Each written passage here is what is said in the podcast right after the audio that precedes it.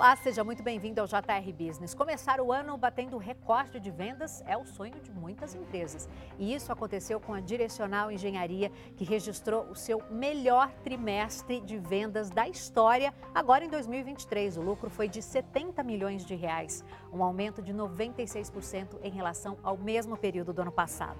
Para a gente falar mais sobre esse sucesso comercial, JR Business de hoje tem o prazer de receber o CEO da empresa, o Ricardo Ribeiro. Seja muito bem-vindo, Ricardo. Obrigado, Adriana. Satisfação enorme estar aqui com vocês. Muito obrigado pelo convite.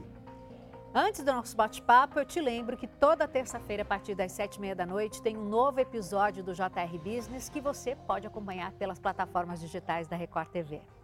Ricardo, quero começar entendendo o que aconteceu para esse aumento, 96% de, aí, de aumento de lucro de um ano para o outro. Conta para gente. Adriana, vamos lá. Eu acho que a gente teve um primeiro trimestre, de certa forma, é, bastante positivo, tá? E, e, é interessante, a gente teve um crescimento no nosso volume de vendas muito, muito expressivo em todos os segmentos que nós atuamos aqui na empresa. E aparentemente, o que a gente tem um pouco ali de sensação é que o quarto trimestre acabou sendo um trimestre onde nós tivemos vários eventos, né?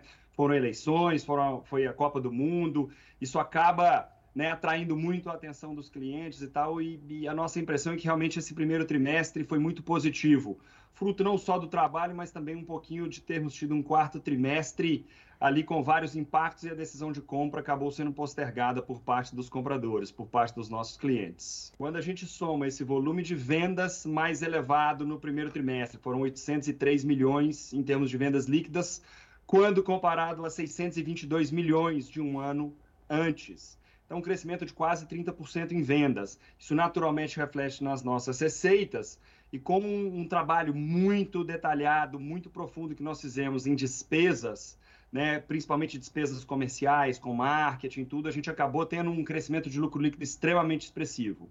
É possível dizer que vocês já se recuperaram da pandemia, período da pandemia?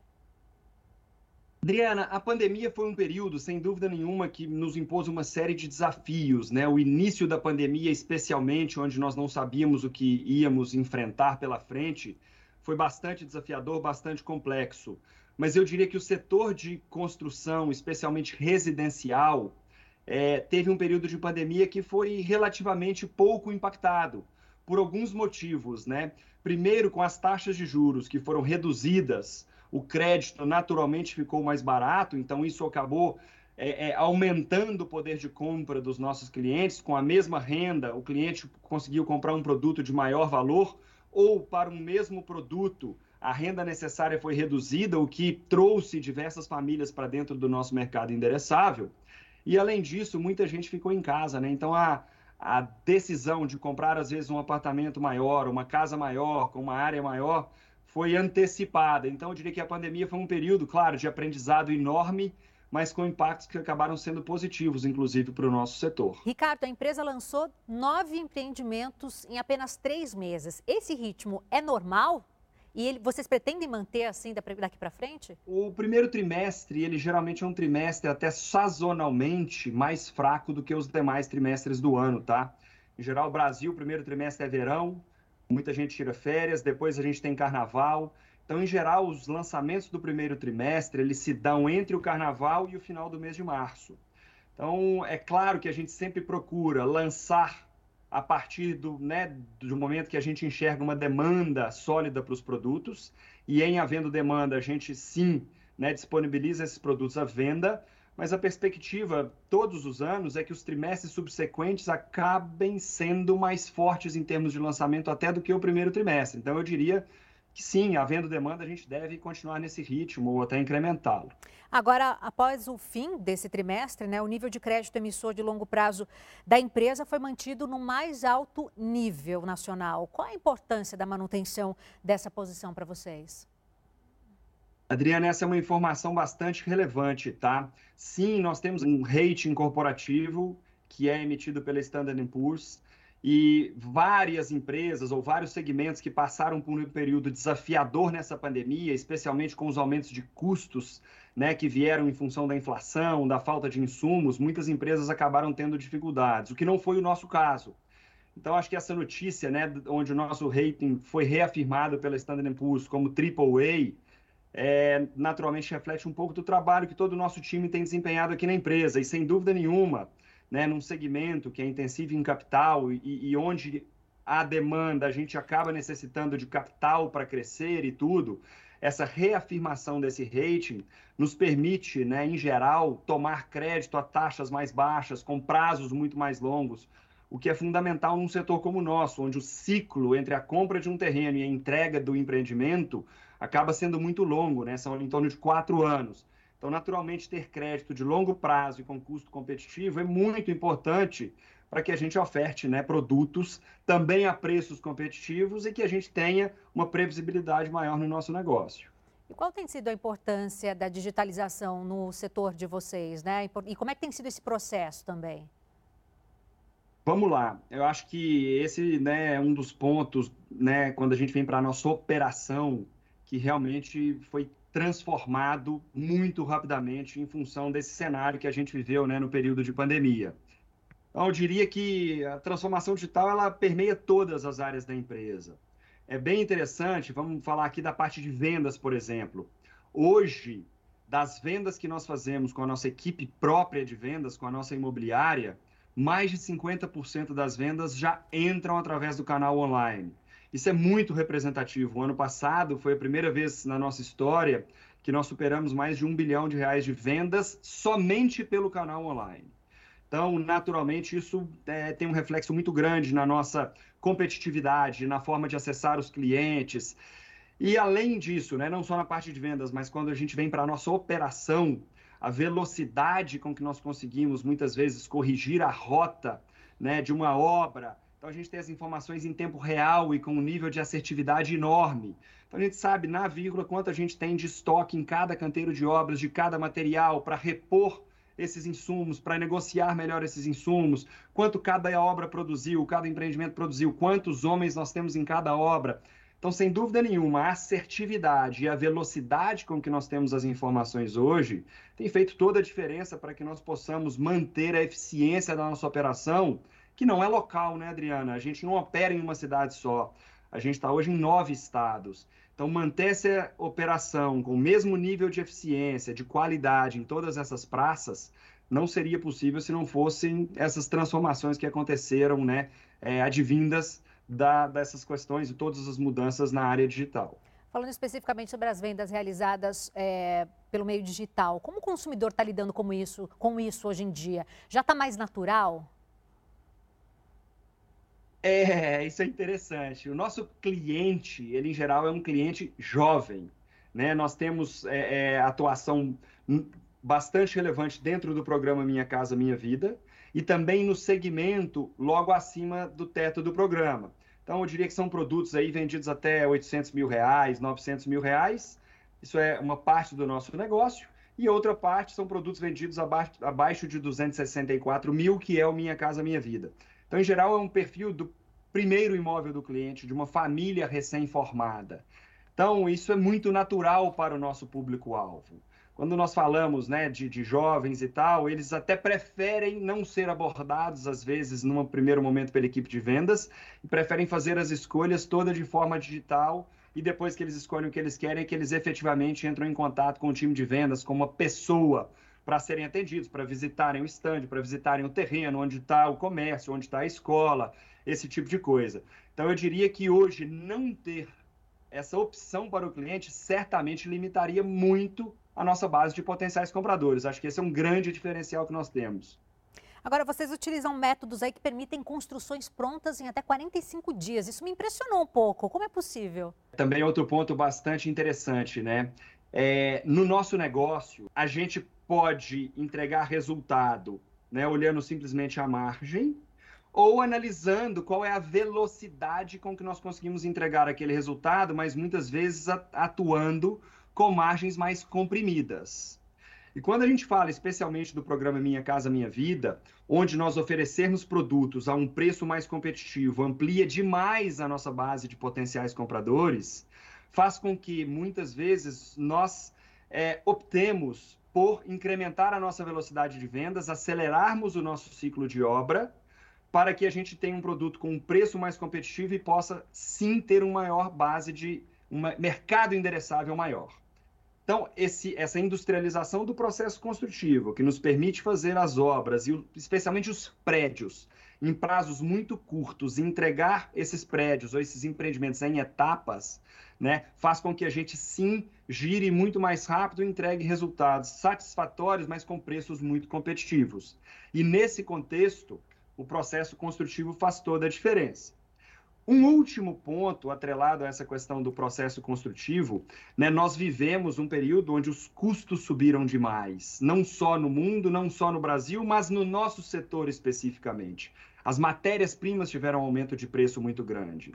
E como, a partir do momento que nós vendemos o produto, o nosso preço fica fixo, no programa Minha Casa Minha Vida especialmente, construir num prazo curto retira esse risco do aumento né, de preços, do aumento da inflação do nosso negócio. Então, o ciclo curto faz toda a diferença para que a gente consiga ter um resultado saudável, para que a gente consiga entregar rentabilidade aqui na empresa. E por que o foco nessa, nesse público do, da Minha Casa Minha Vida, que é uma população que tem um poder aquisitivo menor? Tem alguma coisa a ver com responsabilidade social? É mercado? Adriana, eu, aqui é um pouquinho de tudo, tá? É, sem dúvida nenhuma, a, a, a, questão social tem um papel muito importante aqui para a gente. É, eu não sei se você sabe, mas o propósito que nós temos aqui na empresa é transformando vidas, construindo um futuro melhor. Então, quando a gente pega o nosso público, imagina de onde aquelas famílias que estão comprando os nossos empreendimentos, muitas vezes está saindo né, de áreas a gente vê quando chove, a quantidade de problema que nós temos no Brasil, muitas vezes não tem um sistema de tratamento de esgoto, em determinados casos não tem nenhum endereço, né, uma rua para ali ter uma carta. Imagina a condição que os filhos dessas famílias muitas vezes né, é, vivem. É muito mais difícil estudar, é muito mais difícil né, é, é, por questões de saúde e tal. Então, sem a menor dúvida, eu diria que nós aqui na Direcional somos privilegiados, todo o nosso time, por além de virmos trabalhar todos os dias, de termos um salário, termos o privilégio de poder mudar o futuro do nosso país a partir da transformação da vida das famílias que compram o nosso empreendimento. Então, é, é, é, eu acho que isso realmente faz toda a diferença aqui no dia a dia dos nossos colaboradores.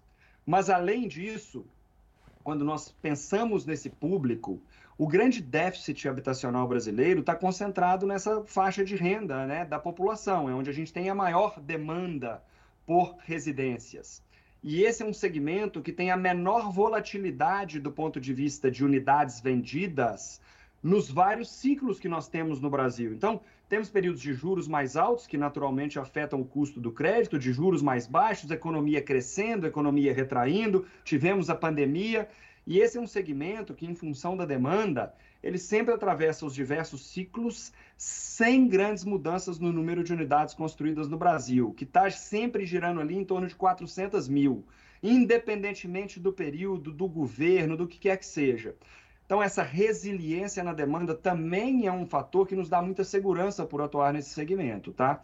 Eu diria que é um pouco de tudo. Faz bastante sentido, não só do ponto de vista social, de transformação, de propósito, mas também do ponto de vista de negócio, onde por mais que as margens sejam mais apertadas, é um negócio muito resiliente e muito sólido do ponto de vista de demanda. Ricardo, você disse que a Direcional está presente em, em, nove estados. A ideia é ampliar? Sim, hoje nós estamos presentes em nove estados. São estados que têm uma relevância bastante grande no país, tá?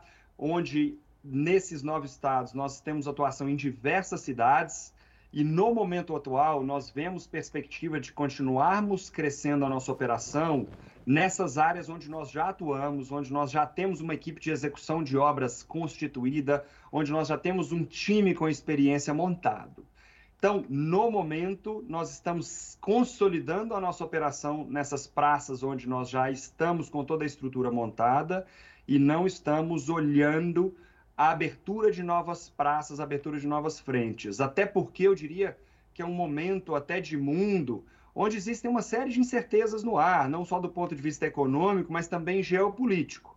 Então, eu diria que no contexto pelo qual nós estamos passando, a gente tem procurado sim consolidar e ganhar eficiência na operação nas praças onde nós já estamos. Ricardo, nos últimos meses a gente tem acompanhado a discussão sobre os altos patamares dos juros aqui no país. Gostaria de que você contasse para a gente de que forma que os juros altos impactam o seu setor. Sem dúvida nenhuma, essa talvez seja uma das variáveis mais relevantes né, na equação que nós temos é, quando se fala de aquisição da casa própria.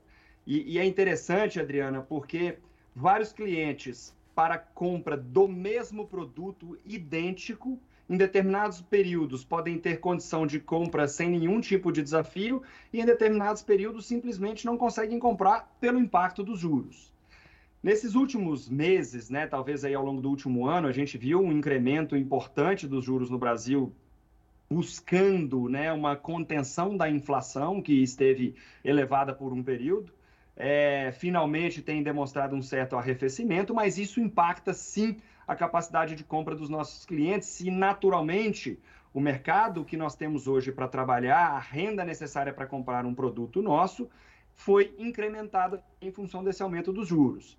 Então, olhando para trás, eu diria que nós estamos, como setor, vivendo um momento desafiador em função dos juros mais altos.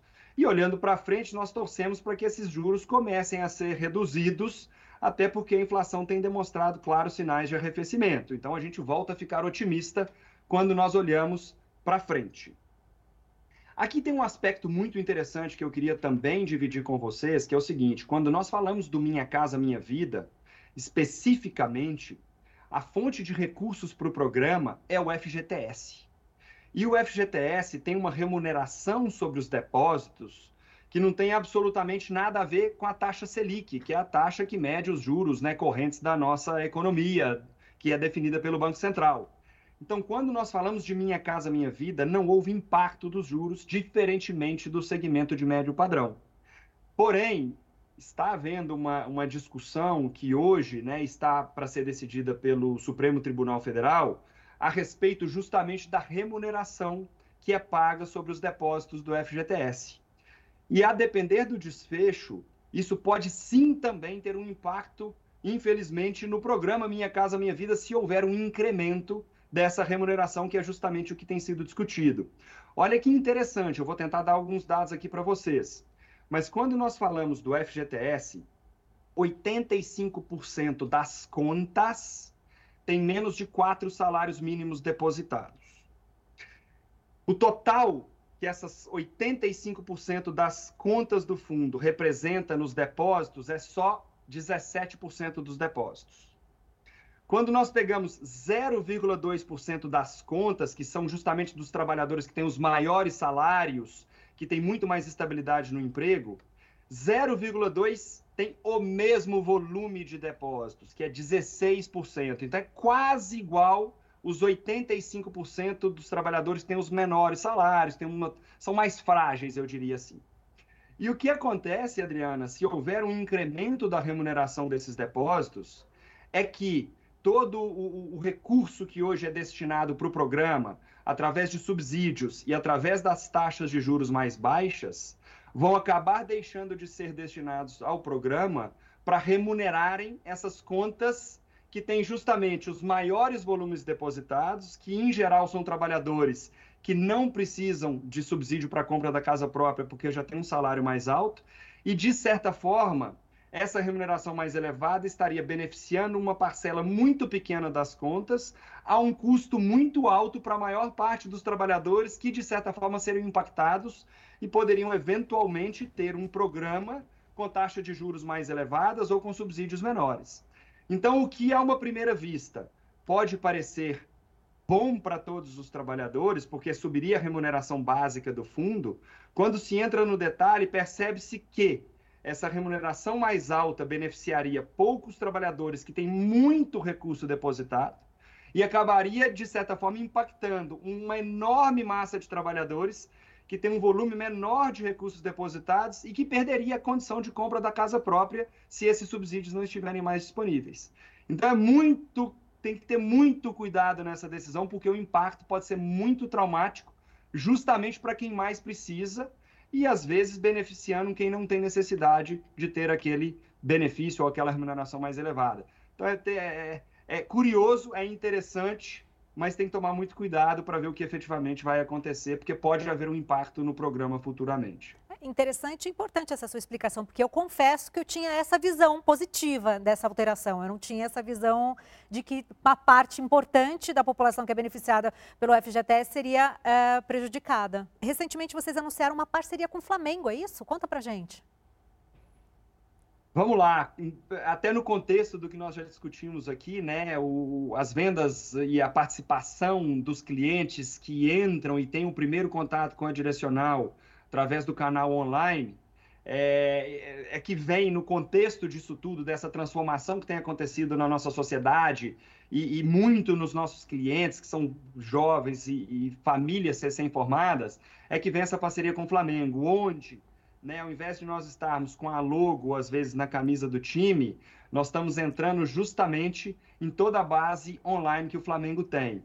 Então, hoje é interessante, mas quando nós pegamos todas a, toda a base do Flamengo, seja Facebook, seja Instagram, seja Twitter, são mais de 60 milhões de potenciais né, compradores, são 60 milhões de pessoas nessa base. Não necessariamente 60 milhões de pessoas diferentes, porque você pode ter a mesma pessoa em diferentes plataformas, mas você impacta muita, muita gente. A gente sabe que o Flamengo é um time que né, tem uma torcida nacional, é, não é só Rio de Janeiro. E como a nossa presença acaba também sendo bastante é, é, dispersa né, no, no, no, no nosso país, essa parceria com o Flamengo, especialmente no online, vem justamente em linha com o que nós temos percebido e a gente está muito, muito otimista e os resultados já têm se mostrado super satisfatórios. Então, acho que é uma novidade aí, é um tipo de parceria, de patrocínio menos óbvio do que o que se está acostumado, né, que está na camisa do time, mas que nos deixa muito motivados porque vem em linha com o nosso foco aqui na empresa e com a forma, vamos dizer, menos invasiva de, de se atingir o nosso potencial comprador. Muito legal. Agora, Ricardo, antes da gente terminar a nossa conversa, eu gostaria que você contasse um pouco sobre as expectativas da Direcional aí para esse ano de 2023. Vamos lá. A gente está bastante animado, tá, para o ano. Eu acredito que nós temos aí, como eu disse, um segmento muito resiliente, que é o Minha Casa Minha Vida. Por outro lado, nós temos uma perspectiva de início, né, de redução das taxas de juros que pode vir a impactar positivamente o segmento de médio e alto padrão. O ciclo de aprovação de um projeto né, nas prefeituras, nos órgãos licenciadores, ele é longo, então a gente tem que estar preparado para uma realidade melhor com antecedência então a gente sim está otimista com as perspectivas para o setor. Não posso dizer que seja um momento fácil ou extremamente previsível. A gente precisa ver onde, né, não só o Brasil, mas o mundo vai se assentar novamente pós-pandemia. Mas a gente está tá animado, a gente tem percebido demanda pelo produto que nós temos oferecido e, naturalmente, com essa expectativa de queda de juros e redução dos custos, né, dos insumos para a construção, eu acredito que a gente vai poder voltar a atender um volume muito maior de famílias. E é isso que a gente gostaria. Então, a perspectiva é positiva e a gente está bastante animado. Maravilha. Quero agradecer, então, mais uma vez a tua presença aqui com a gente, Ricardo. Muito obrigado, um prazer enorme, sempre à disposição e, e espero ter podido contribuir aí com, com vocês. Certamente contribuiu muito. JR Business é o nosso espaço para falar sobre negócios, trajetórias de sucesso. Toda terça-feira tem um episódio novo que você pode acompanhar pelas plataformas digitais da Record TV. Então, curta, compartilhe e não perca também, claro, o próximo episódio. Fique sempre de olho com a gente. Obrigada pela sua companhia.